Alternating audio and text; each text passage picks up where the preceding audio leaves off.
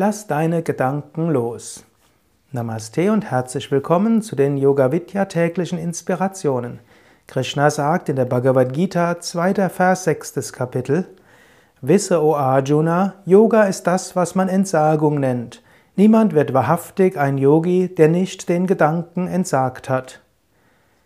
Gedanken entsagen hat viele Bedeutungen und mein Anliegen in diesen täglichen Inspirationen ist ja jetzt nicht einen historisch korrekten oder einen historisch kritischen Kommentar zur Bhagavad Gita zu geben, auch nicht jeden Vers in seiner Tiefe zu interpretieren. Dazu habe ich ein Buch geschrieben, die Yoga Weisheit des, der Bhagavad Gita für Menschen von heute, sondern vielmehr aus den Versen kleine, inspirierende Alltagsempfehlungen zu geben. Entsage deinen Gedanken heißt auch, entsage deinen konkreten, vorgefassten Meinungen und Vorstellungen, Vorurteilen. Natürlich, wir gehen an alles mit irgendwelchen Gedanken heran. Der Mensch kommt noch nicht mal auf die Welt als Tabula rasa, also als leeres, unbeschriebenes Blatt, sondern wir kommen schon, sei es hm, von der Evolution her, mit bestimmten Mechanismen, Genen und Instinkten auf die Welt, oder Yogis gehen davon aus, wir kommen mit Erfahrungen aus früheren Leben auf die Welt.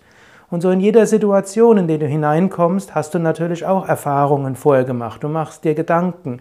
Wenn dich jemand etwas fragt, dann antwortest du nicht einfach so, sondern du antwortest aus deiner Erfahrung heraus. Es ist aber gut, ab und zu mal einen Schritt zurückzutreten. Du kannst dir bewusst werden, was sind meine sofortigen Gedanken in der Situation, was sind meine sofortigen Vorstellungen, was denke ich, was ich tun müsste, was die anderen tun müsste, was sein sollte und was denke ich, was als nächstes kommt. Und tritt mal einen Moment zur Seite. Lass einen Moment diese Gedanken los und überlege, gibt es einen anderen Standpunkt? Könnte, dort mein, könnte ich dort anders reagieren? Gibt es eine Möglichkeit, das anders zu sehen? Wenn du das tust, löst du dich langsam von den Grenzen deines Egos, du bekommst einen weiteren Geist.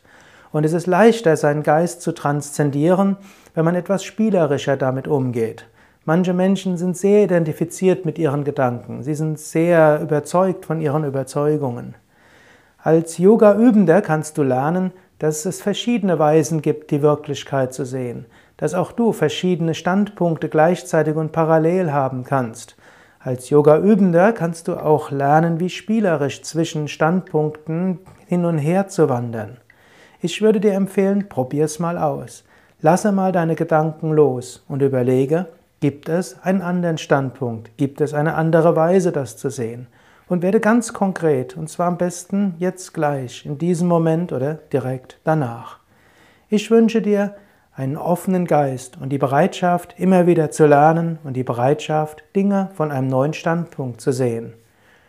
Dein Sukadev von www yoga-vidya.de. Ach ja, da will ich auch erwähnen, es gibt diesen Kommentar von mir über die Bhagavad Gita, die Yoga-Weisheit der Bhagavad Gita für Menschen von heute.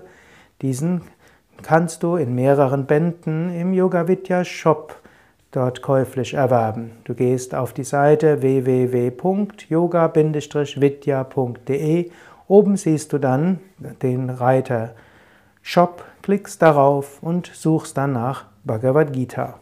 Alles Gute und viel Freude.